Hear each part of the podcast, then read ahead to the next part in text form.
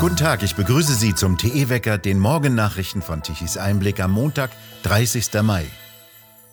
Heute veröffentlicht das Statistische Bundesamt die neuen Zahlen, wie hoch die Inflation schätzungsweise ausfallen wird.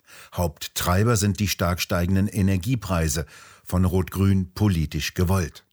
In den kommenden Wochen werden Lebensmittel noch deutlich teurer werden, schätzen Fachleute. Seit Anfang 2021 stiegen die Lebensmittelpreise bereits um durchschnittlich 16,6 Prozent. Besonders Öle und Fette, Mehl und Nudeln wurden deutlich teurer.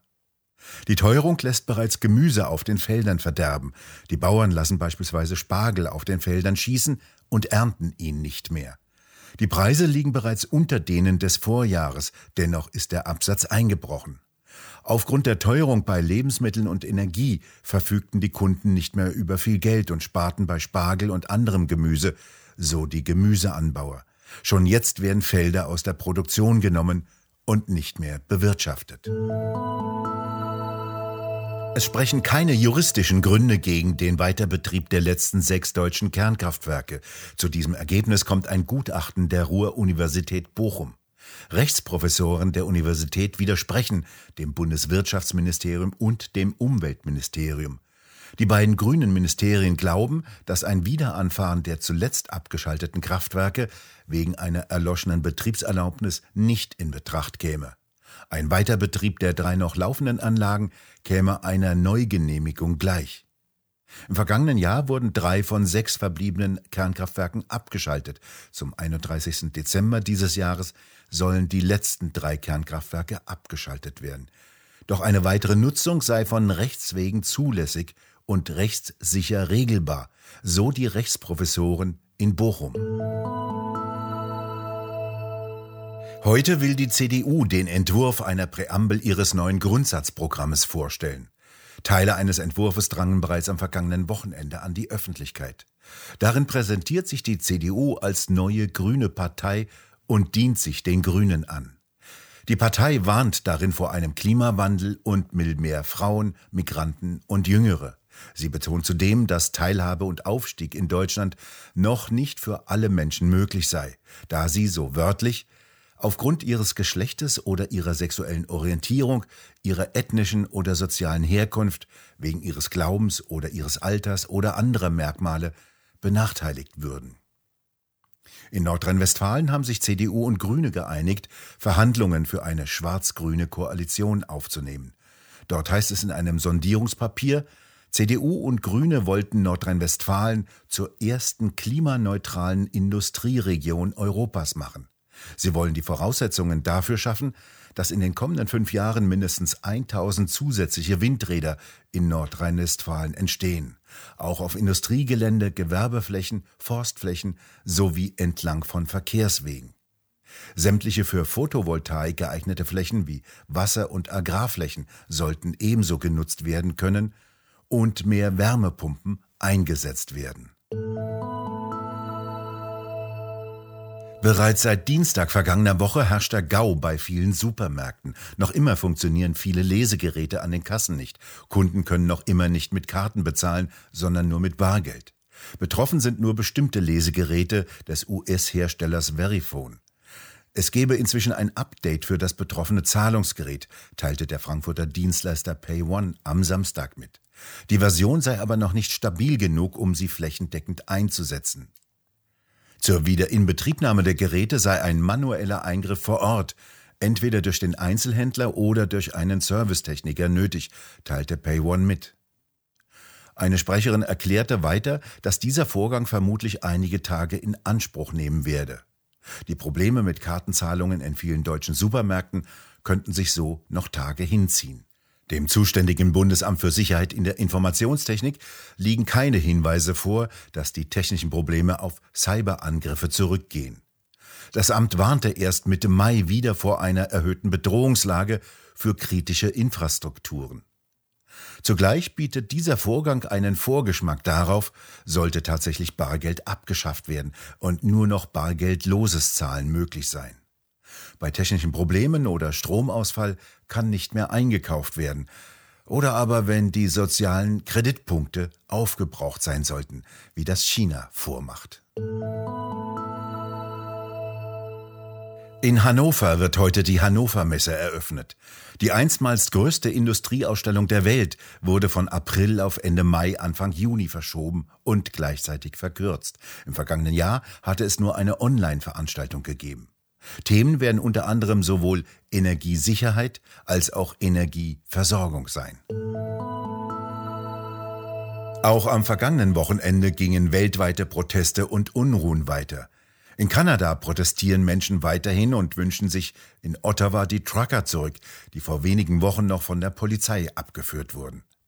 Die kanadische Hauptstadt leidet nach einem Sturm unter Wasser- und Lebensmittelmangel. Drei Wochen lang hatten die kanadischen Lastwagenfahrer die Hauptstadt blockiert, ursprünglich um gegen die Impfpflicht zu protestieren. Die Proteste weiteten sich schnell aus. In vielen kanadischen Städten gingen Bürger aus Solidarität und als Zeichen der Stärke gegen die diktatorische Covid-Politik von Ministerpräsident Trudeau auf die Straße. Trotz des von Trudeau ausgerufenen Notstandes, der allerdings nicht vom Parlament verabschiedet wurde. Darüber diskutiert jetzt das kanadische Parlament und beklagt sich über mangelnde Transparenz von Regierungsbeamten. Die Präsidentin der Bundespolizei hat gegenüber dem Parlamentsausschuss festgestellt, dass die Bundespolizei den Ausnahmezustand keineswegs benötigt hätte, um ihre Arbeit zu tun. Das berichtete die konservative Oppositionsführerin Candice Bergen. In der konservativen Partei verfügen die Tracker immer noch über viel Rückhalt. Eine Organisatorin des Tracker-Protestes vom Februar dieses Jahres, Tamara Litsch, muss noch einmal vor Gericht. Sie ist derzeit auf Kaution frei. Sie wurde wegen Widerstandes gegen die Polizei und Beteiligung an Straßenblockaden in Ottawa verurteilt. Sie durfte sich seitdem nicht mehr in sozialen Medien betätigen, musste sich von der Provinz Ontario fernhalten und darf nichts im Zusammenhang mit dem alten Freedom Convoy unternehmen. Sie wurde allerdings in einem anderen Bundesstaat mit einem Freiheitspreis ausgezeichnet. Die Annahme dieses Preises für ihr Engagement zugunsten der kanadischen Charta der Freiheiten wird ihr jetzt wiederum als Wiederbetätigung zugunsten der Truckerbewegung ausgelegt. Doch der Richter im letzten Prozess sah die Dinge deutlich anders als der Staatsanwalt und bestätigte die Aussetzung der Strafe auf Bewährung. Jetzt darf Litsch auch wieder in die Provinz Ontario. Die Zeitung Toronto Sun sieht das Verhalten des Staatsanwaltes als Ausdruck der bizarren, exzessiven Rachsucht der Regierung. In Australien setzen sich die Proteste gegen die Regierungspolitik auch nach der Abwahl der Konservativen unter Scott Morrison fort. In Zürich gab es erneut Straßenproteste gegen die fallweise Gewährung von Grundrechten und den verhängnisvollen Einfluss des Pandemievertrages der Weltgesundheitsorganisation WHO.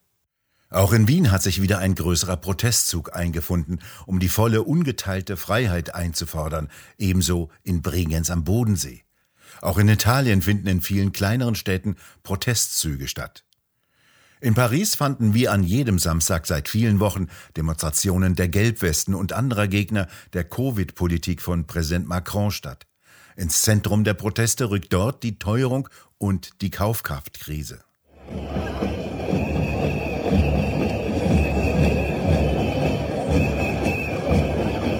Und so hörte es sich am Samstag in Neustadt an der Weinstraße in Rheinland-Pfalz an.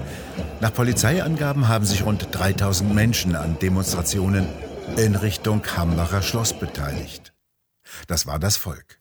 Oben auf dem Hambacher Schloss fand das regierungsamtliche Fest statt, bei dem der ehemalige Bundespräsident Gauck mit einem Hambacher Freiheitspreis ausgezeichnet wurde.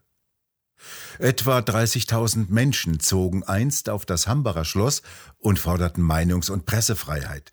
Das war ein bürgerlicher Protest gegen restaurative staatliche Obrigkeit, gegen Zensur der oppositionellen Presse und auch gegen wirtschaftliche Auspressung des Bürgertums. Dieses berühmte Hambacher Fest fand vor genau 190 Jahren vom 27. Mai bis 1. Juni 1832 statt. Der Journalist und Mitinitiator des Hambacher Festes, Philipp Jakob Siebenpfeifer, rief damals als einer der Redner wörtlich in die Menge Es lebe das freie, das einige Deutschland, hochleben die Polen, der deutschen Verbündete, hochleben die Franken, der deutschen Brüder, die unsere Nationalität und unsere Selbstständigkeit achten, hochlebe jedes Volk, das seine Ketten bricht und mit uns den Bund der Freiheit schwört. Behörden versuchten seinerzeit, das Fest zu verhindern und legten beispielsweise Druckerpressen still. Viele der Initiatoren mussten anschließend in die Schweiz oder nach Frankreich flüchten, weil sie der Staat verfolgte, teilweise verhaftete und ihnen mit Gerichtsverfahren nachsetzte. Heute will die derzeitige Managerin der Stiftung des Hambacher Schlosses, Ulrike Dietrich, rechtliche Schritte gegen den Protestzug der Demonstranten in Neustadt an der Weinstraße prüfen. Sie hätten das Fest gestört. Kühl und wechselhaft bleibt es heute. Im Norden viele Wolken, unbeständig Schauer und teilweise längerer Regen. Sonniger ist es im Süden und auch etwas wärmer. Dort können die Temperaturen bis 20 Grad erreichen. Im Norden bleiben sie dagegen unter 15 Grad. Am Dienstag verspricht es wieder freundlicher zu werden. Noch sehr unsicher sind sich die Wettermodelle, ob ab Donnerstag tatsächlich warme, sehr warme und feuchte Luftmassen aus dem Süden hereinkommen und es sommerlich heiß werden lässt.